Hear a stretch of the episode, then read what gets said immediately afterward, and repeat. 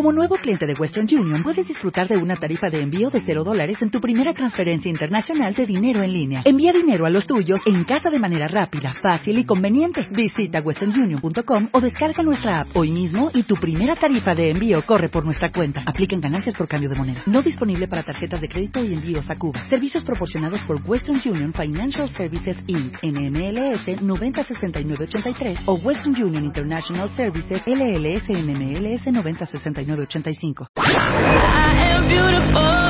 Extreme Makeover 2015. El cambio. Extreme Makeover 2015. Solo por W Radio. Próximamente. Solo por W Radio, el Extreme Makeover 2015. Sí, ya viene fuerte. chiquitos, Viene fuerte y viene para chiquitos también. Niño y niña. Ya saben que cuando escuchan esto... Ay, ya, sóbeme, doctor. Ya. Marta. Es que hoy me levanté a las cinco y cuarto de la mañana. Pero por, por un buen motivo, hija. Te más- levantaste y por qué. Me puse a hacer ejercicio. Al 10 para las 6 estaba yo Marta corriendo. ya está haciendo ejercicio en la madrugada, ¿cómo no? ¿Cómo de que no? Nada más una pregunta. Reyes Aro, neurofisiólogo y profesor investigador de la Facultad de Medicina de la UNAM y director del Instituto Mexicano del Sueño. Cuando abres el ojo, hoy, abrí el ojo a las 5.13 de la mañana. Y esto les va a servir a todos. ¿Significa que ya descansé? ¿A qué hora te acostaste anoche? 20 para las 11. Eh, sí descansaste, pero no necesariamente lo suficiente, y entonces en el día vas a estar con sueño, porque además te levantaste mucho antes de la hora que acostumbras a hacerlo. Mucho antes. Sí. Tres horas antes. Así es, entonces eso te da somnolencia que puede confundirse con la siesta, ¿no? En el día estás cansada eh, y si tienes oportunidad, tu cuerpo te pedirá hacer una siesta. Ok, porque vamos a hablar de cómo tomar siestas como un profesional, ¿ok? Pero nada más una pregunta. Yo siempre pensé que cuando abrías el ojo, así solito, es porque ya habías descansado. No, necesariamente. No, no, no. No necesariamente. No, no, puedes levantarte porque tienes algo distinto que hacer, puedes eh, despertarte pues porque te sentiste rara, extraña y eso te hace incorporarte, te levantaste al baño, despertaste y no hiciste lo necesario para volverte a dormir, pudiste haber visto el reloj, recordar que tenías un compromiso o simplemente te dio ganas de hacer algo distinto como lo hiciste y entonces te incorporas, pero no necesariamente descansaste ni estás despierta, eso se llama borrachera de sueño. Eh, y eh, lo tenemos todos cuando nos levantamos al baño, cuando te levantas medio dormido, pero hay personas que se les prolonga y esa borrachera de sueño se te puede prolongar un poco más en la medida que hayas dormido menos de lo que tu cuerpo requiere. Y se puede prolongar a lo largo del día, no tan intensa, pero se refleja a través de somnolencia. Pero bottom line, el, el que hayas abierto tu ojito así de la nada solita no significa que ya dormiste. No, No, es que que hayas descansado. Que hayas no. descansado. no hay que olvidar, Marta, que cada hora y media, cada dos horas aproximadamente estamos abriendo el ojo. A veces nos damos cuenta, otras no porque nos dormimos inmediatamente, pero es normal des- estar despertando durante la noche. Ok, ahí va. ¿Cómo tomar siestas como un profesional? Y les pregunté a todos, ¿quién toma siestas? Claro. Pues sí llegaron tweets, aunque usted no lo crea.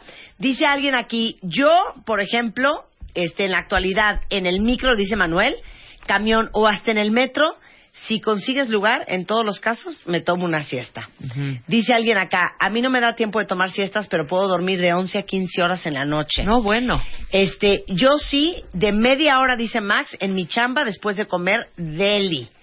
Sandra dice, todos los días de 6 a 7 de la noche, de, en el transporte de la chamba a la casa, me tomo mi siesta revitalizante. Marlon Erguía dice, como a eso de las 4 me tomo la siesta. Eh, Gavius dice, después de comer en mi cama en pijama, una hora si es posible. Hasta No, pijama se bueno. pone. Dice Aline Ortiz, de 8 a 10, pero duermo de las 12 hasta las 4.45. De 8 a Entonces, 10 de, de la, mañana. Ujú. Luego dice eh, Aura Itzia, yo de 12 a 1, entre un, un trabajo y el otro, me tomo mi siesta. Yo entre 5 y media y, más o 4 y media y 5, como 45 minutos, dice Pau Ulloa. Eh, tres y media casi siempre y me tomo entre 2 y 3 horas de, de siesta. ¿Cómo? Pues que hija no trabajas Sí, claro, o qué? sirve cuatro y media, cinco y media, Alguien o sea. más dice, este, duermo 30 minutos en el coche al salir de la oficina para entrar al gym. Ujú. Alma Aguilar. Sí se toman sus siestas. Sí, claro, eh, ya esto es, es, una, es una necesidad fisiológica y se estima que 40% de las personas hacen siesta en el mundo. Lo que acabamos de escuchar nos lo deja claro, pero además eh, hay un- una, una cuestión que nos hemos preguntado siempre en relación al beneficio o no de la siesta. Ajá. Entonces, cualquier respuesta que se dé eh, no es totalmente irrefutable, porque hay a quienes les va bien porque pueden hacerlo. Claro. Pero hay a quienes lo hacen porque necesitan en el transporte, no es la- el mejor sitio para hacer una siesta. Eh, hay quienes tienen horarios regulares para acostarse y levantarse y pueden hacer una siesta. Y este es el mejor ejemplo de la siesta benéfica. Si tú duermes bien en la noche y tienes oportunidad de hacer una siesta no mayor de 30 minutos, quiere decir Ah. que tienes un ritmo circadiano excelente. Ok, pero pausen ahí. Como hoy les vamos a enseñar cómo tomar siestas como un profesional, primero quiero aclarar, sí sirve tomar una siesta y para qué sirve la siesta. Sí, sí sirve, nos sirve para restaurarnos, te mejora en todos sentidos, física y mentalmente, eh, siempre y cuando sea una, porque si estás haciendo cuatro siestas en el día, ya es indicador de una patología llamada hipersomnia o somnolencia excesiva diurna. Entonces hay que contextualizar muy bien la siesta.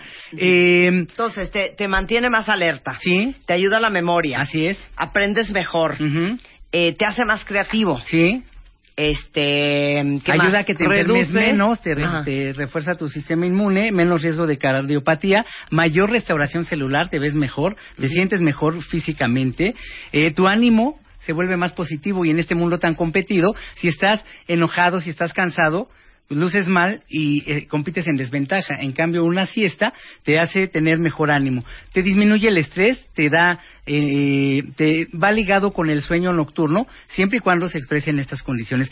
Es tan buena la siesta, ya escuchamos, es interesantísimo cómo la gente se duerme en el transporte público.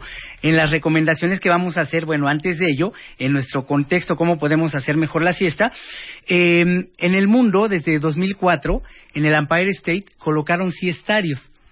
Es decir, para los ejecutivos que no les daba tiempo de ir a casa, eh, vas a una cápsula, PATS se llaman, eh, en donde está de provisto de estimulación, un ambiente cómodo, con algo relajante, y con 30 minutos la gente se restaura de ahí.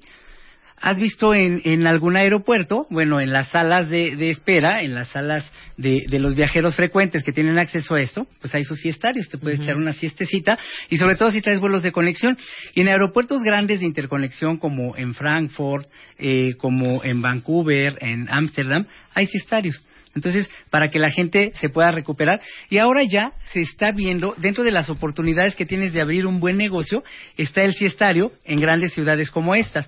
Es decir, un lugar como un spa en donde O vas sea, a en tener- vez, de un, en vez de un baño Sí, un público, siestario. un siestario. Pero mira, todo esto, hemos hablado de que para que seas, eh, eh, para que estés bien, el concurso de belleza de anoche siempre dicen, duermo bien, me ejercito y como bien. En muchas empresas hay comedores desde hace mucho tiempo porque la gente ahorra tiempo. Hay gimnasios para que la gente llegue a hacer ejercicio o eh, cuando termine su jornada lo haga. Y empiezan a colocar siestarios. Ay, qué deli tener un siestario Oye, en oficina. Empresas eh, en, en Estados Unidos como P&G, Ujú. Cisco, eh, Hugh, hay muchas que ya lo están implementando con buenos resultados. Pero digo que, que siempre es cuestionable porque hay un estudio en Toronto que dicen que eh, cayó el 30% la productividad en empresas en donde en Canadá pusieron estos es- siestarios, a diferencia de la contundente evidencia de que la siesta bien indicada, bien establecida en algún momento funciona bien. Los papás en estas empresas primerizos que duermen tan mal porque llegó un bebé y lo está despertando toda la noche, son los que se ven más beneficiados y entonces la productividad se incrementa. Y en las grandes empresas donde hay personal ejecutivo que viaja frecuentemente para minorar los síntomas del jet lag y mejorar la productividad del estado de ánimo, reducir la somnolencia y con ello tener una mejor toma de decisiones, son eh, el personal que más beneficiado se ve con esto. Así es que es una tendencia actual que se está expandiendo cada vez O más. sea, tú que eres experto en sueño, ¿eres pro siesta? sí, claro, claro. Ok, ahora, algo muy importante que dicen aquí los cuentavientes. ¿A qué hora? Dice aquí un cuentaviente que él se toma la siesta en el baño. ¿Cómo? Es que ¿Cómo? ¿Como sentado? ¿O ¿Cómo? No entiendo. hay, hay, hay dos cosas muy importantes. La primera es que Ana tenemos, Laura de Jesús se toma la siesta tenemos en el baño. dos picos de sueño. Ujú. cada 12 horas. Esto se llama ritmo circadiano. En la noche nos da un sueño que ese es prácticamente inevitable de controlar. Hay un momento en el que te tienes que ir a dormir. Pero 12 horas después de la hora que normalmente te acuestas, te da sueño. En el día es normal que a todos nos dé sueño, independientemente de la cantidad de comida que tengas. Entonces, este, este pico de sueño vespertino lo puedes controlar. Pero espérame.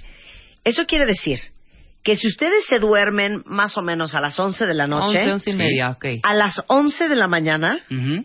te va a dar sueño otra Bueno, vez. eh, el- es, es cada 12 horas que te empieza a dar sueño, sí, pero el pico de sueño, eh, eh, si tienes tú un ciclo normal de sueño en la noche, de 11 a 7, Ujú. que estás 7 u 8 horas en cama, si te acuestas a las 11 y te levantas a las 7, a las 3 de la mañana es la mitad de ese ciclo. Entonces, a las 3 de la tarde es cuando te va a dar. Ah, 12 horas después de tu medio ciclo nocturno. Ah, entonces espérame. Entonces, si yo me dormí a las 10, Sí. va a ser como a las 2 de la mañana, Sí. lo cual significa que a las 2 de la tarde me va a dar Te va a dar sueño. Por eso el promedio, y la mayoría de los que escuchamos entre 2 y 4 les da sueño. Porque Claro. en promedio en las grandes ciudades, eh, la mayoría de la gente se acuesta entre las 11 de la noche y las 6 de la mañana. Entonces por eso nos da sueño a, a esta hora. Nosotros hace ya más de 25 años mostramos esto en población normal, cuando estábamos en el Instituto Nacional de Neurología, hicimos una investigación en jóvenes.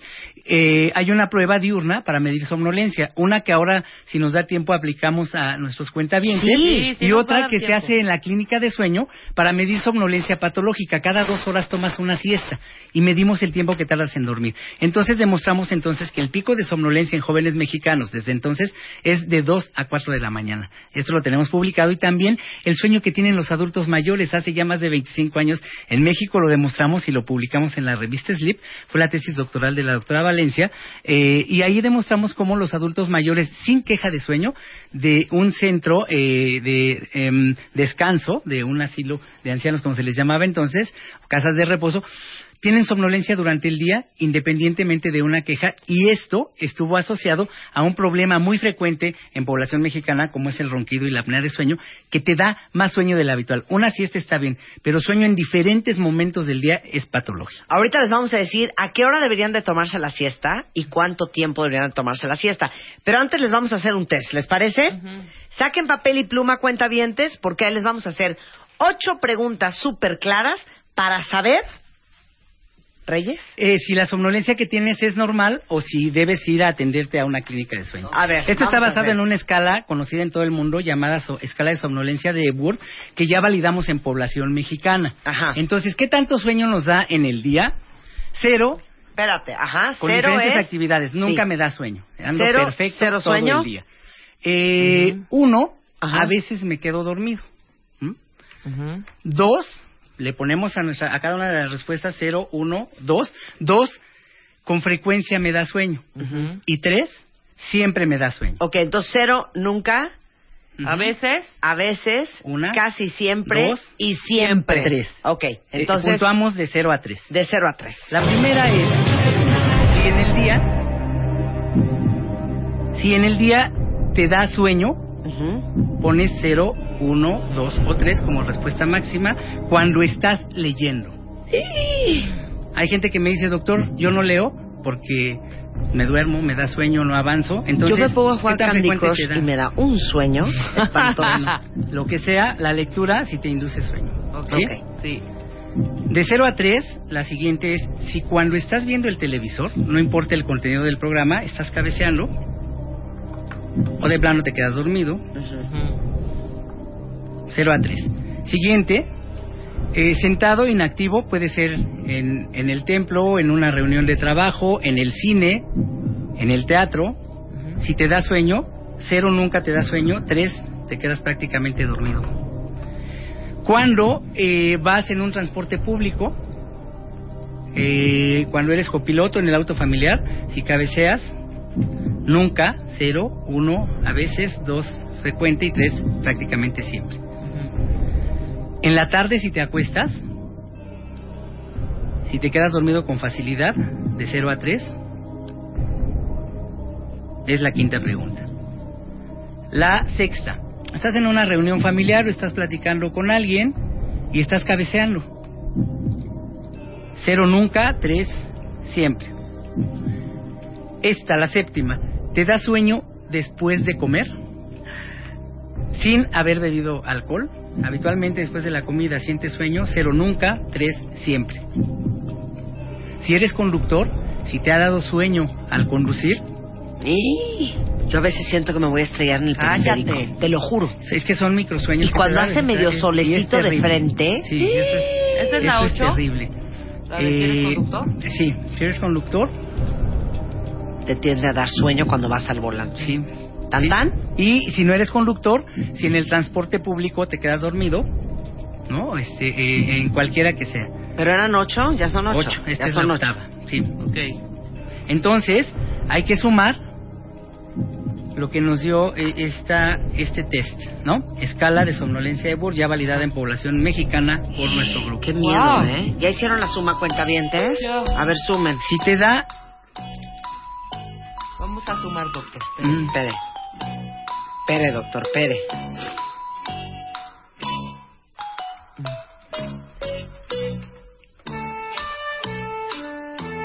¿Qué tanto sumas?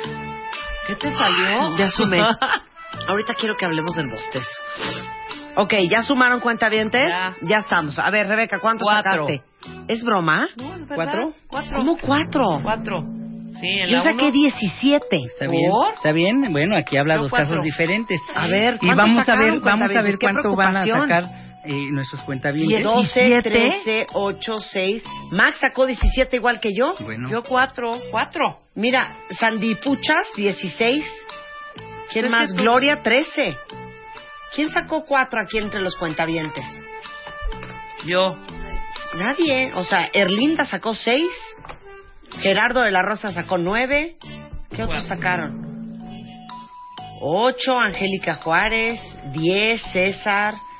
6. A mí sí me hace sentido totalmente. A ver, Bueno, quienes sumaron hasta 8 es una somnolencia normal, esa que nos da después de comer o en algún momento del día entre 2 y 4. O sea, de ¿no? cero a ocho. De 0 a 8. Ajá.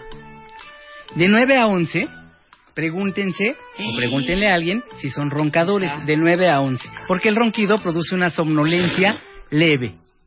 ¿De acuerdo? mira, Angelina Martínez, 17 igual que yo. Arriba de 12, ¿Eh?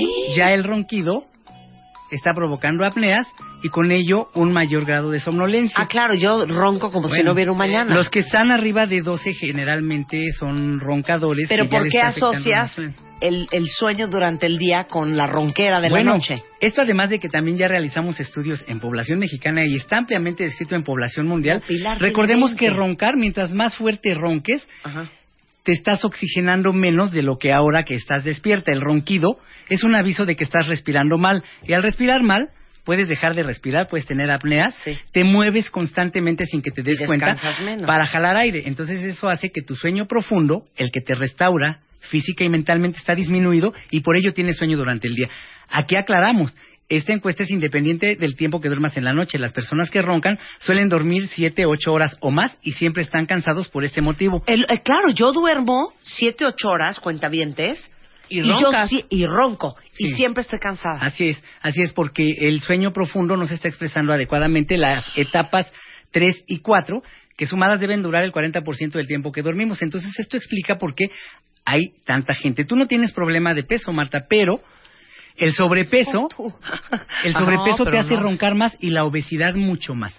Son factores de riesgo, por lo que en México tenemos altísimos índices de personas roncadoras, de personas con somnolencia diurna, como acabamos de verlo, mayor eh, proclividad a tener accidentes de tránsito, a estar más lentos en el trabajo, dormidos, somnolientos, parecen Claro. flojos y desmotivados. Claro, entonces, a ver, otra vez. A ver, Ujú. de 0 a 4, De 0 a 8, de 0 a 8, somnolencia normal, nos da sueño después de comer en algún momento del día, puedes, puedes hacer una siesta. Sí, güey, yo no me Tomarte estoy un durmiendo en las reuniones, tú sí un poco. yo sí. Bueno, Yo, sí. no en el coche, tú sí un poco. Sí. A ver, luego de 8 a 12, De 9 a 11 Ajá. ya es ronquido Que te está causando somnolencia, ya eres roncador, ¿sí?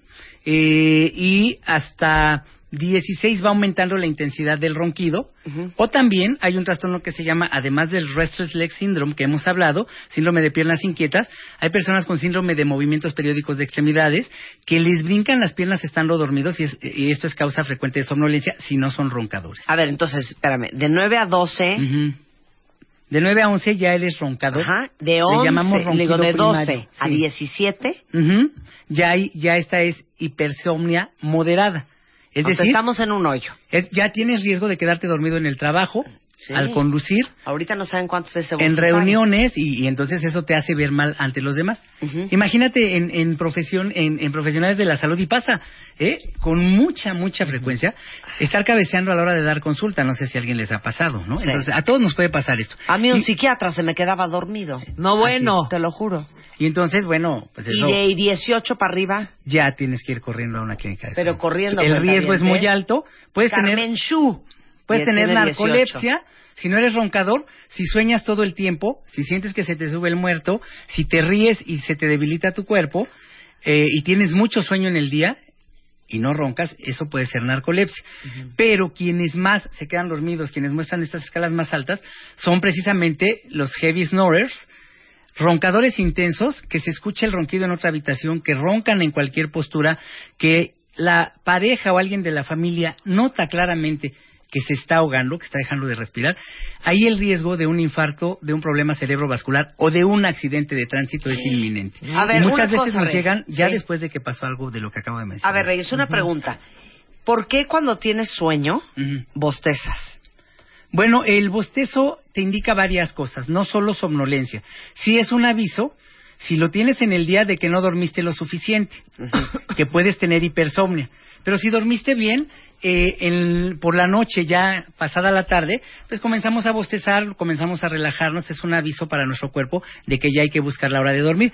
Pero también estudios recientes indican que bostezamos cuando estamos estresados, ansiosos, previo a una entrevista de trabajo, en la fila, en la antesala, la gente está bostezando, es un indicador también de estrés independientemente del tiempo que hayas dormido, pero clásicamente lo entendemos como esta respuesta es más adaptativa, esa idea de que nos oxigenamos porque bajan los niveles de oxígeno y queremos dormir, ya se demostró que no es cierta. Entonces, adaptativamente, como especie, nos avisábamos cuando íbamos a dormir y empezábamos a bostezar, de ahí viene el contagio del bostezo. Pero bostezamos porque ya estamos cansados y es uno de tantos indicadores, SSB, pero dentro de nuestro cerebro ya se están produciendo los neurotransmisores que nos hacen sentir ya muy fatigados y buscar cama y el bostezo es parte de este conjunto de indicadores que tenemos que ir a dormir. Si el doctor Reyesaro ya dijo que cuando uno bosteza es porque uno tiene sueño y que uno tiene que tomar una siesta, ¿qué les parece si regresando del corte y hasta las 12, Rebeca hace el programa y yo me tomo una siesta? Una nap. Una napi. Como professional. Una napi nap. Regresando, ¿cómo se toma una siesta profesional? Porque es a cierta hora y es cierta cantidad de minutos. Exacto. Les vamos a decir cómo es regresando, no se vayan. Estrenando el año con Marta de Baile. Ya volvemos. El 2015. Solo con Marta de Baile. Continuamos. 11.31 de la mañana en W Radio y estamos hablando con el doctor Reyesaro, que es neurofisiólogo y aparte es director del Instituto Mexicano del Sueño, lleva más de 30 años dedicado a los trastornos de sueño. ¿Cómo se puede tomar una siesta como un profesional?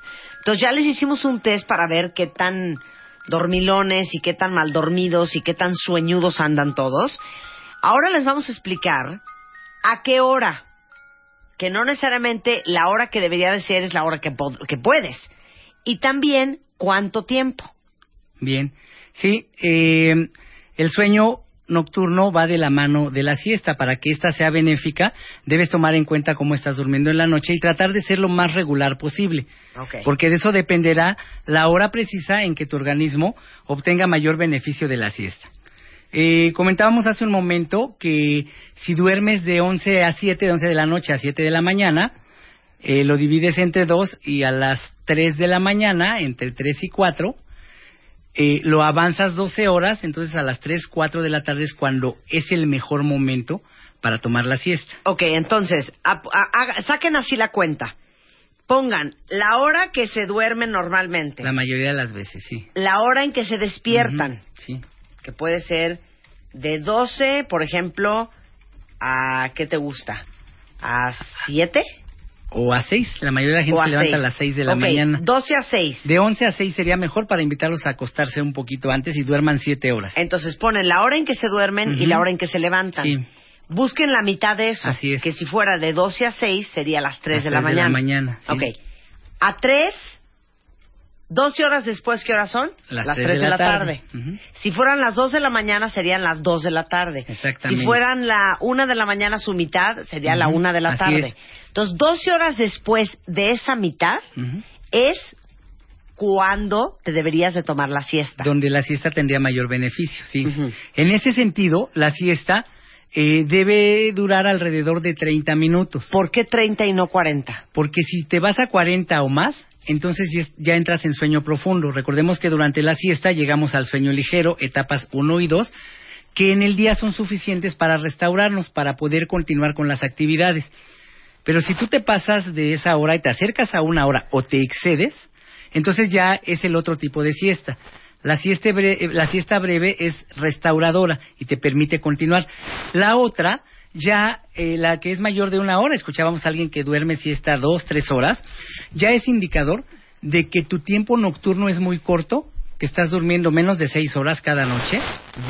Es indicador que tienes un trastorno de sueño o que trabajas en la noche. Las personas con turnos rotatorios, las personas con turnos prolongados, que no tienen horarios regulares de trabajo, requieren de una siesta mayor.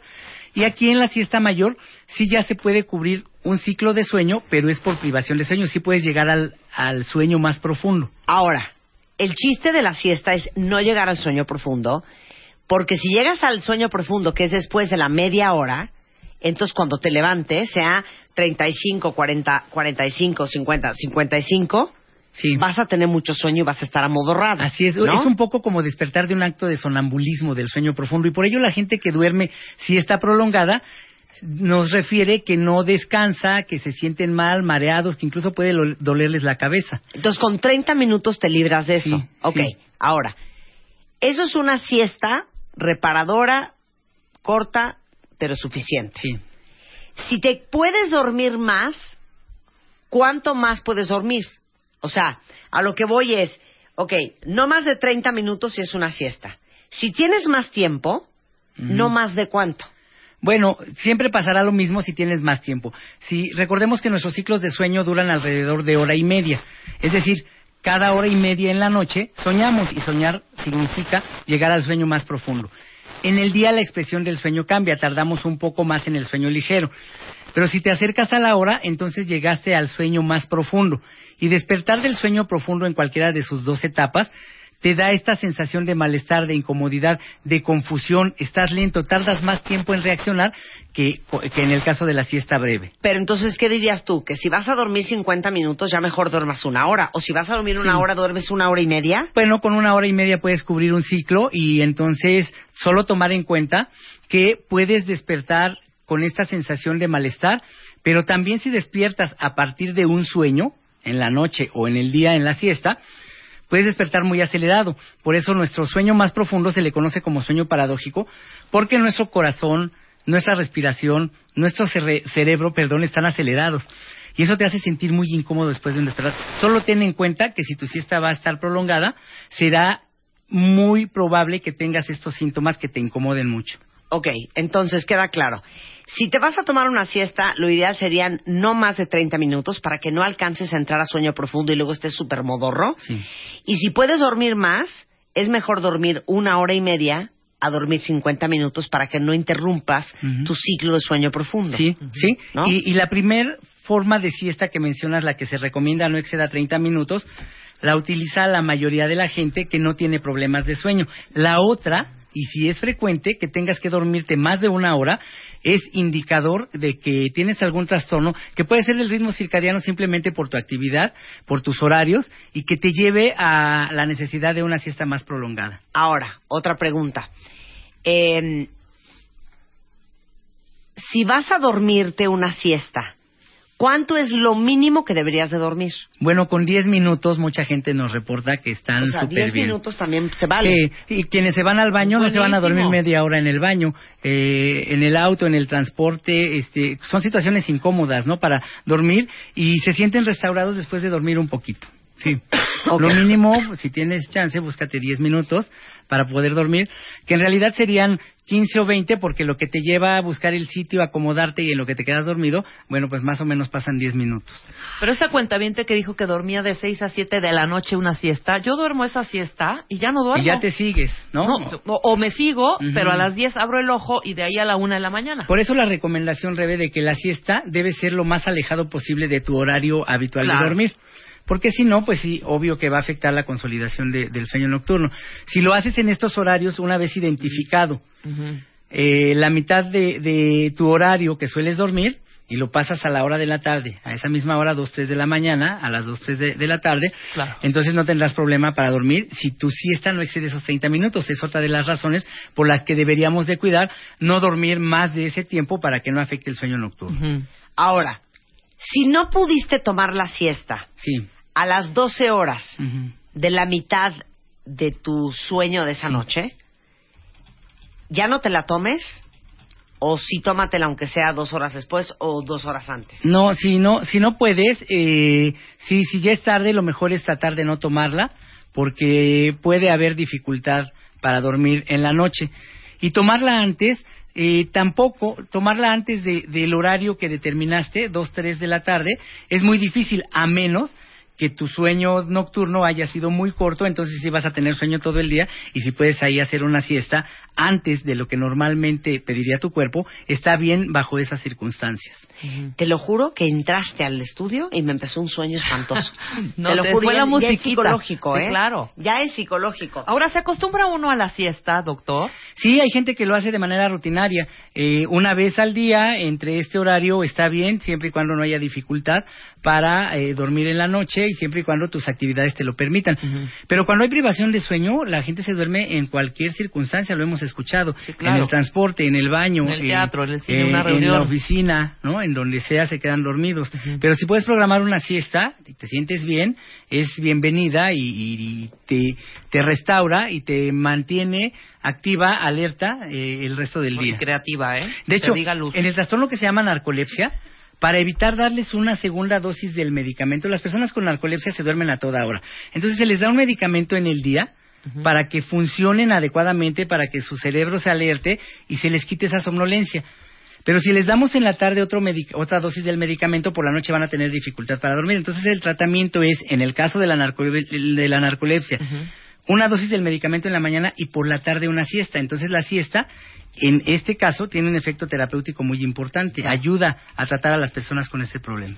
¿Qué hacen los que se levantan a las cuatro y media de la mañana a chambear o los que tienen turnos de 12 por 12?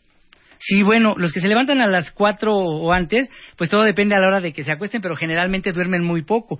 Entonces supongamos que ellos están de 11 a 4, si sacamos esta mitad, a la una ya tienen sueño a la una de la tarde, ¿no?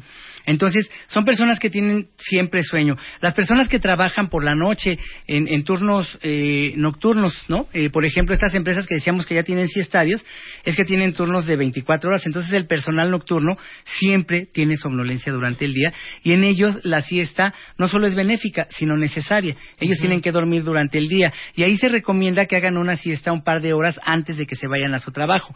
Pero las personas que trabajan tan temprano o estos turnos prolongados, invariablemente van a desarrollar somnolencia a la hora que tienen que realizar sus actividades, que no es en el día, sino en la noche, pero de todos modos es una somnolencia excesiva que les disminuye su estado de alerta y su rendimiento físico. Entonces todas estas personas requieren dormir, de hecho buscan dormir en, en sus horarios de trabajo, Claro. y en el día, bueno, pues están durmiendo en cualquier momento y ahí es no solo benéfica, sino está indicada la siesta. ¿Alguna otra duda que tengan para el doctor Reyesaro? Bueno, aquí hay muchísimos que dicen, híjole, eh, yo me levanto a las cuatro y media de la mañana. Si el chiste es saber a qué horas te duermes, Gloria, Sí, claro. ¿no? Sí, sí, porque si se duerme a las 11 está durmiendo 5 horas, entonces pues va a estar con sueño todo el tiempo. Y son quienes van dormidos en el transporte eh, todo el tiempo. Lo que pasa es que yo también creo que es fácil, ¿no? Dormirse en el coche. Porque el movimiento del camión, Arrulla. del metro, arrulla. Sí, pero además Delicioso. y además las grandes distancias, Marta, ¿no? A veces es increíble la gente eh, aún parada vas viendo cómo se, se toman de- del tubo, del medio del transporte que van y ahí, Y ahí van intentando, van cabeceando. Eso habla de la necesidad imperiosa de dormir, de recuperar el sueño breve que tienen generalmente las personas que inician tan temprano sus actividades, Claro. ¿no? Muy bien. Bueno, pues el doctor Reyesaro eh, es director del Instituto Mexicano del Sueño. Si lo quieren encontrar porque tienen a alguien que ronca, que tiene insomnio, que tiene sonambulismo, cualquier trastorno de sueño, a eso se dedica el doctor Reyesaro desde hace miles de años. ¿Cuál es el teléfono del consultorio, Reyes? 4173 2160 y 4623 6816. Perfecto, y ahí te encuentran. Ahí estamos. Un placer tenerte aquí, querido. Muchas gracias, lo mismo. 11.43 de la mañana en W Radio. Este febrero, en Revista MOA. Qué sana es sana. Si todo mata y todo engorda, entonces, ¿qué vamos a comer? ¿Lácteos? ¿Sí o no? Grasas que no hay que ni voltear a ver. Test. ¿Qué tan fatal comes? ¿Más sexo? Más guapa. ¿A dónde va tu relación? 18 errores que no debes cometer en la oficina. MOA Febrero. Más de 120 páginas de amor, dinero, neurociencia, placer, fuerza, inspiración. MOA. Una revista de Marta de Baile. Hola, buenos días, mi pana. Buenos días, bienvenido a Sherwin Williams. ¡Ey! ¿Qué onda, compadre? ¿Qué onda? Ya tengo lista la pintura que ordenaste en el ProPlus app. Con más de 6.000 representantes en nuestras tiendas listos para atenderte en tu idioma y beneficios para contratistas que encontrarás en aliadopro.com. En Sherwin Williams somos el aliado del PRO.